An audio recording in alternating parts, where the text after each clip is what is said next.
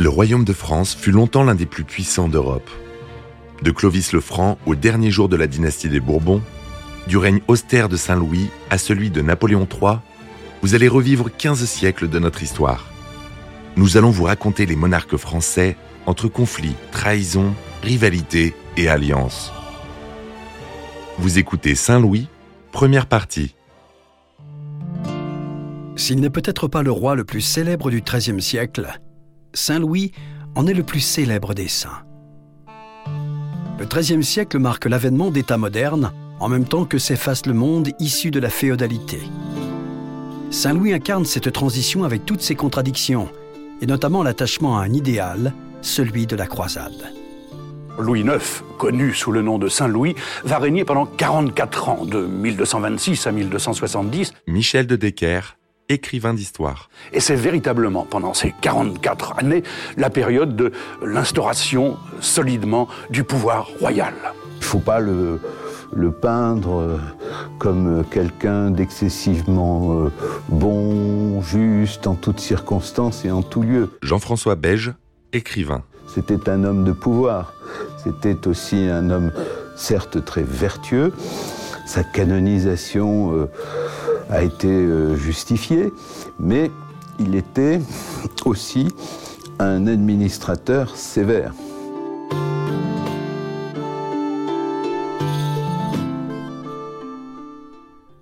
À la fin du XIe siècle, la première croisade avait vu la création d'un royaume latin en Orient, autour de Jérusalem, après la conquête de la ville sainte par Godefroy de Bouillon. L'organisation, c'est quelque chose de très important. C'est très structuré une croisade. D'abord, il faut euh, l'autorisation du pape, et c'est même où parfois une croisade est organisée à l'initiative du pape. C'était aussi un acte militaire qu'un acte de pèlerinage, c'est-à-dire qu'il y a à la fois des soldats et des pèlerins. Tandis qu'au cours de la troisième croisade, Richard Cœur de Lion réussit à sauver ce royaume des griffes du grand chef de guerre musulman Saladin, il ne put sauver Jérusalem. Les croisades suivantes n'ont guère modifié cette situation déjà complexe au Proche-Orient, mais elles ont permis la création d'un autre État latin par des seigneurs francs au détriment de l'Empire byzantin qui voit Constantinople chuter une première fois. La France de Saint-Louis est le pays le plus peuplé de la chrétienté. 10 millions d'habitants sur les 60 que compterait l'Europe. 10 millions de paysans ou presque. La ville devient de plus en plus attractive. La population de Paris est estimée à 100 000 habitants au début du règne, peut-être 150 000 à la mort du roi. Des chiffres qu'il faut tout de suite relativiser avec ceux qui caractérisent l'hégémonie de la puissance mongole au XIIIe siècle sur l'ensemble du continent eurasiatique. Gengis Khan et ses descendants vont construire par les armes le plus vaste empire ayant jamais existé. 33 millions de kilomètres carrés, les superficies cumulées de la Russie, du Canada et des États-Unis.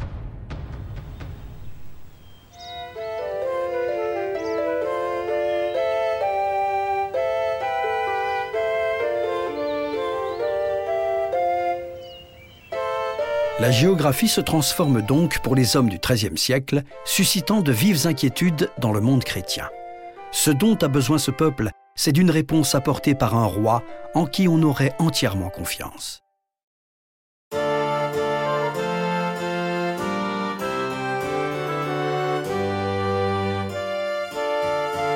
Saint-Louis est né en 1214, l'année de Bouvines, bataille qui marque la victoire de son grand-père Philippe Auguste face à l'empereur allemand du Saint-Empire germanique, Othon IV, allié du roi d'Angleterre Jean Santerre, une coalition des deux autres nations chrétiennes influentes d'Europe occidentale.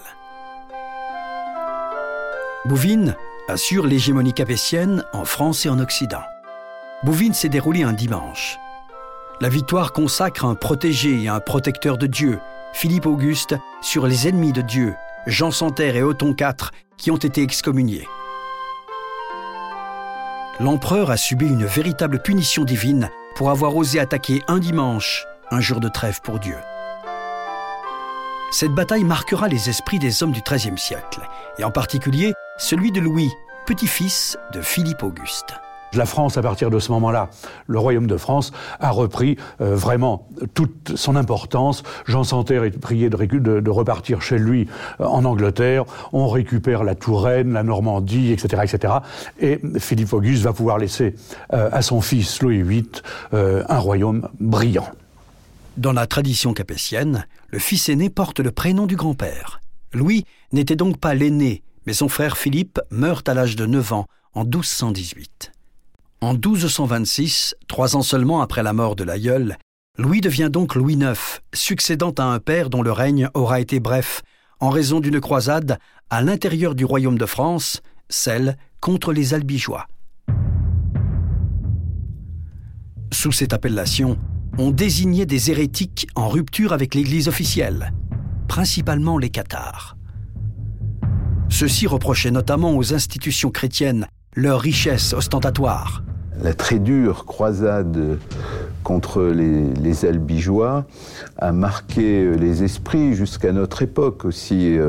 C'est aussi beaucoup de choses se sont mêlées. Il y avait des rivalités entre seigneurs du, du sud et seigneurs du nord derrière cette hérésie. On retrouve ça après, plus tard, au moment des guerres de religion.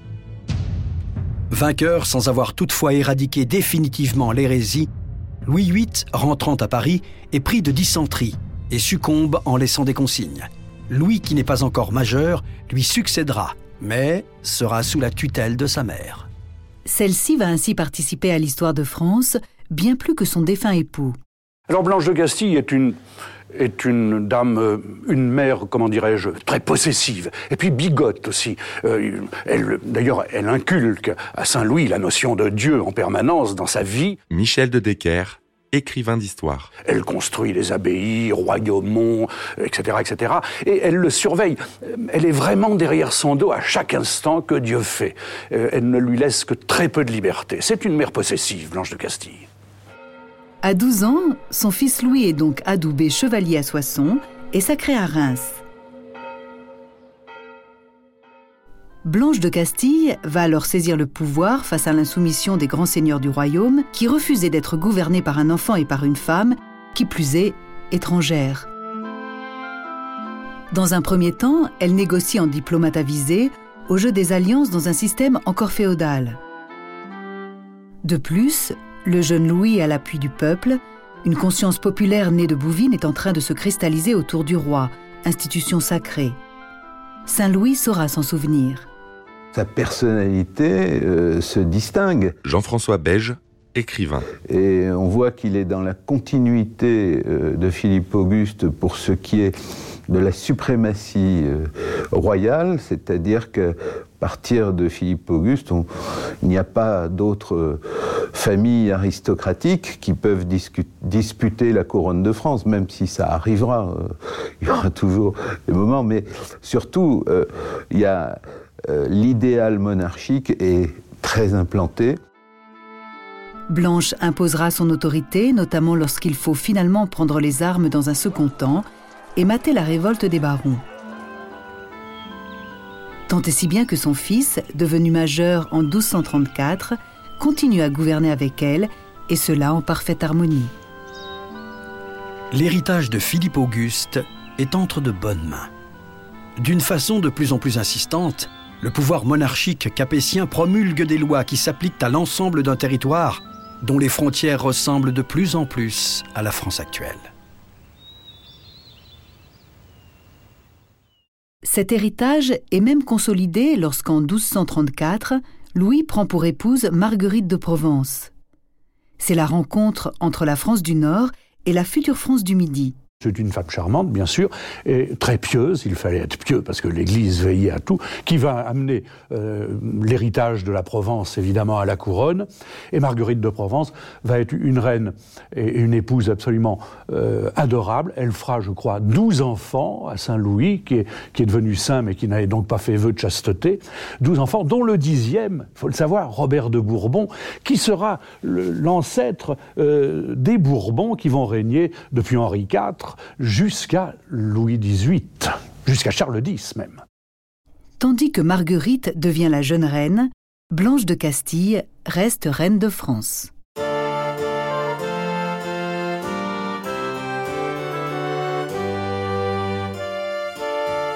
Louis a le sens dynastique.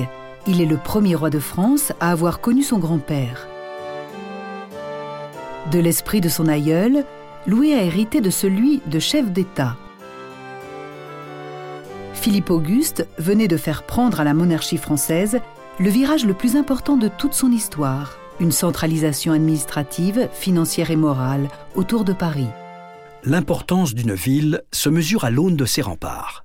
La forteresse du Louvre, conçue sous Philippe Auguste, témoigne du prestige politique et économique de Paris le Louvre, le palais du Louvre, qui est d'abord une forteresse euh, médiévale, eh bien, il a été construit là, en bord de Seine, pour euh, précisément euh, surveiller l'accès côté ouest de, Paris, et puis aussi pour que l'on marque, parce qu'il y avait déjà dans la cité le palais royal, mais là, il faut marquer l'importance, l'influence de la monarchie avec ce bâtiment merveilleux qui était le Louvre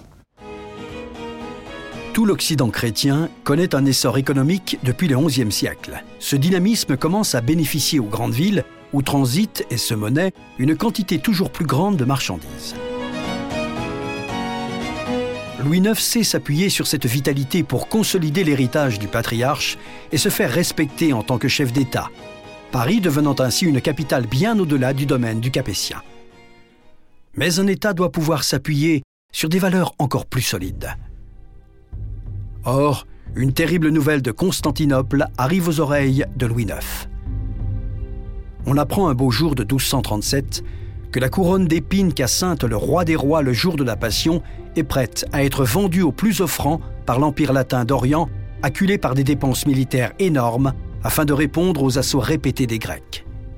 Les, reliques ont été proposées par le roi de Constantinople, par l'empereur Baudouin II de Constantinople, le Courtenay, à, Saint-Louis, puisqu'à l'époque, il était en difficulté financière et traversait de grosses difficultés pour financer ses campagnes militaires. Isabelle de Gourcuff, administratrice de la Sainte-Chapelle. Et donc, il a décidé de se séparer de la couronne d'épines que le roi de France euh, lui propose d'acheter pour un prix absolument extravagant à l'époque, qui est de 135 000 livres. Juste pour vous donner un rapport, euh, l'ensemble de la construction de la Sainte-Chapelle euh, s'est élevé à 40 000 livres, contre les 135 de l'acquisition de la couronne d'épines. Louis IX ne peut tolérer que ce symbole de royauté et de souffrance tombe entre de mauvaises mains. Concevant que sa mission sur Terre doit être marquée par la dignité et l'humilité, avec lui, la couronne est entre de bonnes mains. Cette acquisition va apporter au roi Louis IX non seulement l'objet de dévotion de ce roi très pieux, mais également une assise politique beaucoup plus forte, puisque c'est la France qu'a choisi le Christ pour être détenteur de cet insigne relique de sa passion. Dès 1237, Louis et Blanche envoient un émissaire, mais il faudra encore deux ans pour que la très sainte relique rejoigne Paris. Louis est allé au devant de la couronne, il entre avec elle dans sa capitale, portant la chasse qui la protège, en chemise, pieds nus, suivi d'une cohorte de religieux et de chevaliers, eux aussi pieds nus. La procession qui s'ensuit se termine en fête populaire. Louis devant la couronne est en extase. On a beaucoup de mal aujourd'hui à se figurer l'importance que revêtaient les reliques au XIIIe siècle. Euh, c'était un, objet de, médiation en fait entre l'homme et Dieu. Donc il y avait vraiment une importance considérable. Et je vous donne une histoire peut-être les gens, le roi de France a été très très malade en 1244. On pensait que vraiment il y passerait, qu'il ne survivrait pas à cette, à cette maladie grave. La reine Blanche de Castille ordonne à ce moment-là que l'on place sur le corps la couronne d'épines et le morceau de la vraie croix, et le roi guérit. À l'intérieur d'un État en pleine restructuration, il continue à s'appuyer sur les valeurs et les mentalités féodales, et plus concrètement sur un réseau d'alliances. Le sommet de la pyramide féodale, c'est le roi, le chef d'un État où liens vassaliques et appartenance au royaume doivent se confondre. La principale menace planant sur cet État monarchique en construction est la présence d'un autre État monarchique tout autant à la recherche d'un équilibre, le royaume d'Angleterre. Dans un monde féodal, il arrive bien souvent qu'en raison de la complexité des réseaux familiaux, des engagements pris d'une part ne peuvent être tenus à cause d'accords passés d'autre part. À la suite d'une de ces crises, en 1241, Henri III se joint à une révolte de seigneurs du sud-ouest, vassaux du roi de France. Tandis que Louis IX défait le roi d'Angleterre à Taillebourg en 1242, La coalition des vassaux va s'étendre jusqu'au Languedoc via Toulouse. Louis IX va ainsi mettre à raison non seulement tous ses vassaux, mais aussi la résistance cathare qui se concentre alors sur quelques châteaux pyrénéens. Alors Saint-Louis, pendant sa carrière de roi, va être confronté à, euh, l'affaire des Cathares. Les Cathares, selon lui, ce sont des hérétiques. Pourquoi? Parce que ces gens-là refusent l'autorité du pape. Or, euh, Saint-Louis veut absolument marier euh, le pouvoir et l'Église. Il refuse l'autorité du pape et il veut vivre comme, comme les, vieux, les vieux apôtres d'autrefois, c'est-à-dire quasiment dans la misère, dans la sobriété. Et il, on sait qu'ils sont installés du côté de Montségur, dans le Languedoc, à Toulouse, etc. Mais Saint-Louis ne peut pas supporter cette opposition au pape, et euh, Dieu sait qu'on va allumer un certain nombre de bûchers pour en venir à bout. La prise du château de Montségur en 1244, après dix mois de siège, se clôt par la mise à mort sur le bûcher de 200 hérétiques cathares refusant d'abjurer leur foi. L'Inquisition venait d'être créée pour l'occasion le royaume euh, franc, il était euh, partagé entre l'Occitanie euh, très romanisée. Jean-François Beige, écrivain. Et puis les pays de Languedoc qui empruntaient plus à l'héritage des Celtes. Et dans cette guerre des Cathares contre le roi de France, on s'aperçoit qu'il y a un, sentiment qu'on retrouvera plus tard, euh, qui est le sentiment occitan.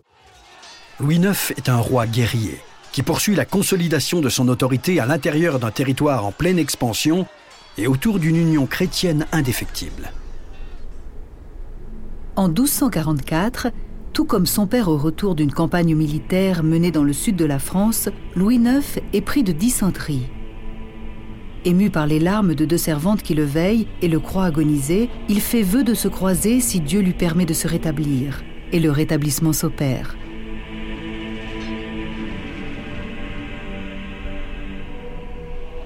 Alors Louis IX était malade, il est souvent malade d'ailleurs, hein, il est de petite santé. Et comme il est guéri, il promet de s'en aller euh, à Jérusalem pour délivrer euh, le tombeau de Jésus-Christ. Un serment devant être tenu, les réactions sont très partagées. La croisade n'enthousiasme plus les foules. Les dernières ont été des échecs pour l'Occident chrétien. La relative prospérité qui repousse les famines hors des limites du royaume de France a contribué à l'essoufflement d'un idéal, celui de la croisade en Orient et de la reconquête de Jérusalem. Les foires de Champagne sont un rendez-vous chaque année qu'il convient de ne pas manquer. Pour rien au monde, pas même un pèlerinage à Jérusalem. Les mentalités évoluent. On ne se détourne plus aussi facilement des biens terrestres. Louis IX, lui, ne se détourne pas aussi facilement d'un idéal.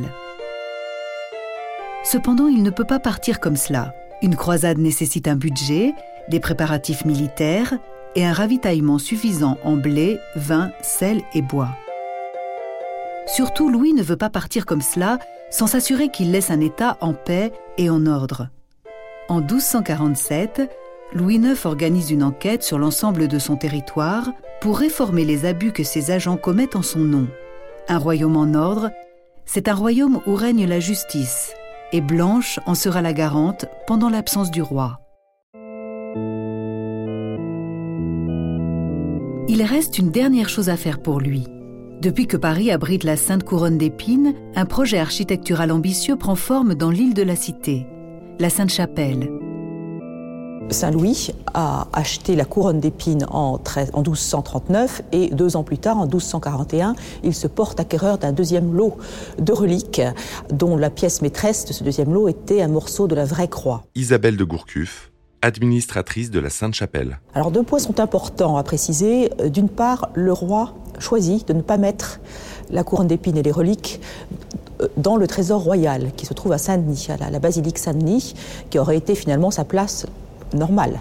Non, pas du tout. Il choisit de les placer au cœur de son palais, de son palais de la Cité, résidence des Capétiens. Il se place ainsi sur le modèle de Charlemagne, qui avait lui aussi créé sa chapelle au sein de son palais et fait adopter du coup au palais de la Cité un plan capétien avec le prolongement d'une galerie euh, provenant du palais, lui permettant d'arriver directement à la Sainte-Chapelle pour euh, se prosterner devant les reliques. Cette merveilleuse chapelle, qu'on appellera la Sainte-Chapelle, euh, va être construite par un architecte théoriquement, c'est Pierre de Montreuil, en quatre ou cinq années de temps, 1242, 1246. Elle va être inaugurée, si je puis dire, en 1248, c'est-à-dire l'année même de son départ en croisade.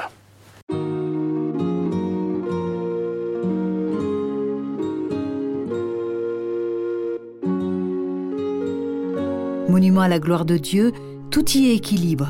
Les murs étant réduits à l'extrême, la lumière y pénètre abondamment au travers de verrières immenses. La Sainte-Chapelle est une prouesse technique dans le cadre du développement de l'architecture gothique, liée lui-même à l'essor économique, à la prospérité des villes et au renforcement du pouvoir capétien centralisé sur Paris. La Sainte-Chapelle est la chapelle du Palais Royal.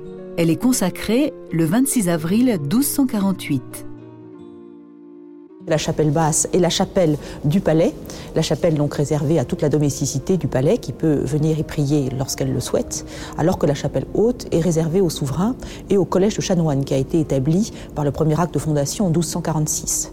Mais il y a également une fonction symbolique dans, cette structure puisqu'il faut se mettre dans, le, dans, l'esprit euh, du, XIIIe siècle. À l'époque, il y a deux pôles. Il y a un pôle spirituel qui est porté par l'Église et, par tous les ecclésiastiques, donc, et puis le roi. Le roi étant à la tête d'un peuple laïque, mais il faut toujours se rappeler qu'il a reçu l'onction, ce roi. Et donc cette onction lui donne un, pouvoir suprême, un pouvoir de médiation avec Dieu. Donc dans cette architecture de chapelle basse, on voit bien la position du roi entre son peuple et Dieu au-dessus de lui. Le 12 juin, Louis quitte Paris pour partir en croisade. Contrairement à ce qu'imaginent les enlumineurs et les autres illustrateurs de tout temps, Louis IX ne part pas en croisade vêtu comme un roi, mais comme un pèlerin, humble et pénitent.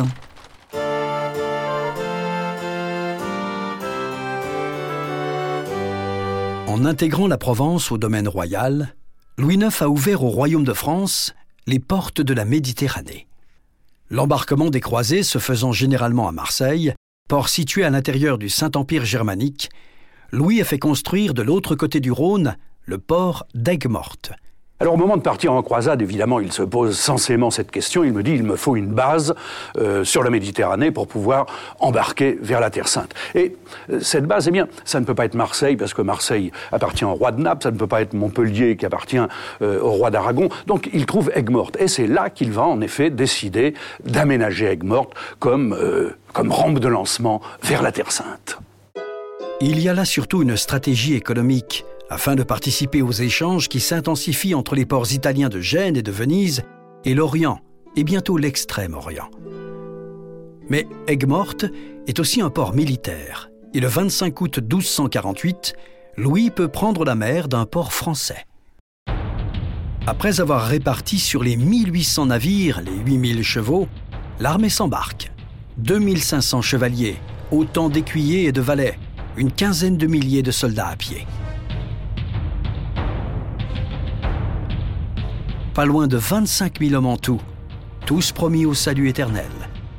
Louis attend beaucoup de cette croisade. Pense-t-il qu'elle peut durer? Toujours est-il que sa femme l'accompagne, ainsi que ses frères et leurs épouses. La croisade est une entreprise royale, et dans une monarchie encore féodale, c'est donc une entreprise familiale. Ils accostent à Chypre en septembre. L'île, conquise par Richard Cœur de Lion en 1191, et depuis une tête de pont pour les armées en croisade. Le premier objectif est l'Égypte, dont le sultan, très remuant, s'attaque aux possessions chrétiennes. La mer est trop dangereuse en hiver. Louis et son armée le passent à Chypre. Pourtant, au printemps 1249, enfin au large de l'Égypte, des vents violents séparent en deux la flotte royale. Louis n'a plus que 700 chevaliers avec lui. Cela n'empêche pas les croisés de prendre la ville de Damiette le 5 juin 1249. Mais la croisade va rapidement mal tourner sur la route du Caire. Les hommes de Louis IX sont constamment harcelés par les attaques des Mamelouks, qui composent depuis des siècles une milice pour le sultan d'Égypte. À l'origine, ces guerriers redoutables sont des esclaves affranchis. Au cours de cette septième croisade, il s'apprête à renverser le sultan. Mais une autre menace plane sur l'armada chrétienne. Le monde méditerranéen est dangereux pour ses vents et ses vagues, mais il est aussi le monde des épidémies. Un fléau s'abat sur les croisés, le scorbut. La route du Caire est encore longue. Tandis que nombre d'hommes sont atteints et recrachent la chair de leurs gencives pourries avant de mourir, Louis IX et ses compagnons enchaînent les faits de chevalerie, notamment le 9 février 1250, à l'occasion du siège de la citadelle de Mansoura, où ils combattent et l'emportent sans arc ni arbalète, mais à la masse et à l'épée. La victoire a un prix. Un frère du roi a perdu la vie et l'armée usée par les épreuves est privée de ravitaillement. Les musulmans ont coupé la route qui mène vers le Nil. Il faut battre en retraite. Celle-ci prend fin le 6 avril 1250 quand le roi et une grande partie de ses hommes sont faits prisonniers. C'est une tragédie pour un roi chrétien que d'être aux mains des infidèles en particulier quand votre femme donne naissance à un nouveau fils, prénommé Jean Tristan, afin de rappeler le terrible événement auquel il sera à jamais associé. Dès le départ, bah, ça s'annonce pas trop mal d'ailleurs, puisque on arrive en Égypte, l'armée de, Louis IX euh, parvient à s'emparer de Damiette, et puis euh, on, marche, on marche vers Saint-Jean d'Acre, et c'est à ce moment-là qu'on est bloqué. Euh, on, voudrait d'abord essayer de, marcher sur le Caire, parce que la grande idée quand même aussi de Louis IX, c'était de faire de l'Égypte une colonie française. Et on est arrêté à Mansoura. À Mansoura, c'est là que d'ailleurs Saint-Louis va perdre son frère, Robert, Robert Ier d'Artois, et que lui-même après un semblant de victoire, va se faire capturer par le dénommé Beibar le Mamelouk, et on va devoir payer une rançon pour la libération de Saint-Louis. Marguerite, la jeune reine, restée à Damiette avec une partie de l'armée, arrive à rassembler la rançon exigée par le sultan en un temps record, un mois. Le réseau qui répond aux besoins de la croisade a bien fonctionné. Les banquiers italiens ont avancé l'argent ayant des assurances sur l'équilibre du trésor royal.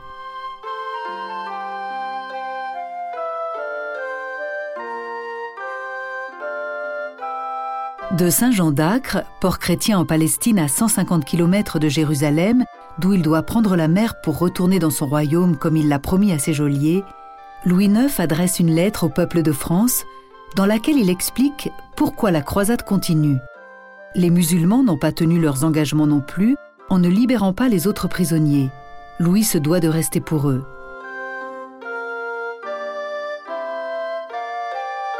Quant à ces sujets, la Reine Blanche est une parfaite gouvernante. Louis est aussi en attente de quelque chose de bon. Les musulmans autorisent le pèlerinage à Jérusalem, mais Louis veut entrer dans une Jérusalem libre. Dans ce Moyen-Orient, la situation est pourtant excessivement complexe avec de nouveaux acteurs repoussés ici par la terrible progression mongole. Entre résistance, tentatives de colonisation et d'évangélisation et raids conquérants de moins en moins fréquents, les années s'écoulent jusqu'au printemps 1253. Du royaume de France parvient alors une nouvelle qui va plonger Louis dans le plus profond désespoir. Sa mère, la reine Blanche de Castille, est morte le 27 novembre de l'année précédente.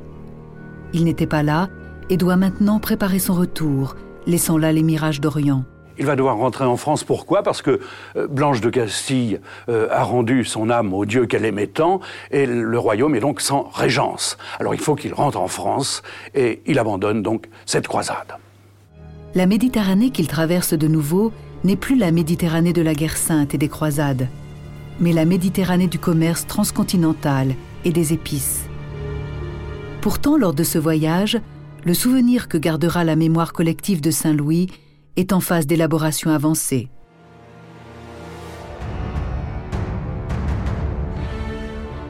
Vous venez d'écouter Roi de France. Si vous avez aimé ce podcast, vous pouvez vous abonner sur votre plateforme de podcast préférée et suivre Initial Studio sur les réseaux sociaux. Roi de France est un podcast coproduit par Initial Studio et Merapi, adapté de la série documentaire audiovisuelle éponyme produite par Merapi. Cet épisode a été écrit par Thierry Bruand et Dominique Mougenot. Il a été réalisé par Dominique Mougenot. Production exécutive du podcast Initial Studio. Production éditoriale Sarah Koskiewicz et Mandy Lebourg, assistée de Sidonie Cotier. Montage Camille Legras. Avec la voix de Morgane Perret.